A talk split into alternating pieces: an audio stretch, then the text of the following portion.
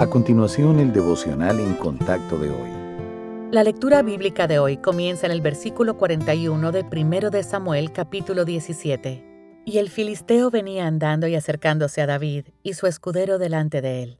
Y cuando el filisteo miró y vio a David, le tuvo en poco, porque era muchacho y rubio y de hermoso parecer. Y dijo el filisteo a David, ¿Soy yo, perro, para que vengas a mí con palos? y maldijo a David por sus dioses. Dijo luego el filisteo a David, Ven a mí, y daré tu carne a las aves del cielo y a las bestias del campo. Entonces dijo David al filisteo, Tú vienes a mí con espada y lanza y jabalina, mas yo vengo a ti en el nombre de Jehová de los ejércitos, el Dios de los escuadrones de Israel, a quien tú has provocado. Jehová te entregará hoy en mi mano, y yo te venceré, y te cortaré la cabeza, y daré hoy los cuerpos de los filisteos a las aves del cielo, y a las bestias de la tierra, y toda la tierra sabrá que hay Dios en Israel. Y sabrá toda esta congregación que Jehová nos salva con espada y con lanza, porque de Jehová es la batalla, y él os entregará en nuestras manos.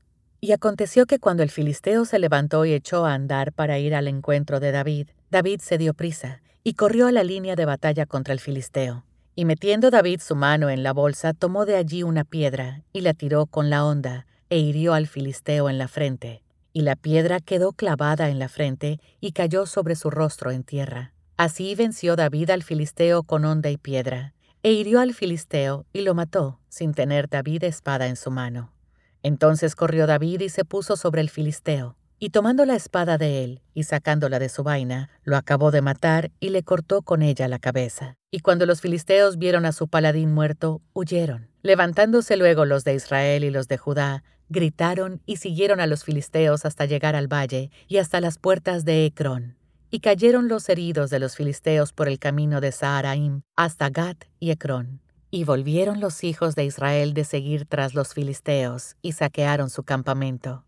Y David tomó la cabeza del filisteo y la trajo a Jerusalén, pero las armas de él las puso en su tienda.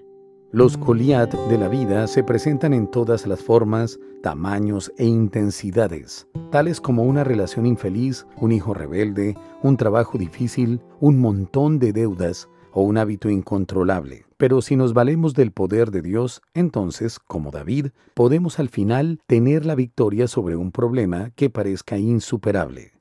Notemos que David declaró la victoria sobre Goliat antes de que comenzara la batalla. Su confianza vino de recordar momentos del pasado en los que el Señor lo protegió y fortaleció, como cuando un león o un oso amenazaron a su rebaño. Al enfrentarse al temible gigante, David recordó sabiamente lo fiel que siempre había sido Dios. La confianza de David vino de sus fuertes convicciones en cuanto al Señor y de lo que era capaz de hacer.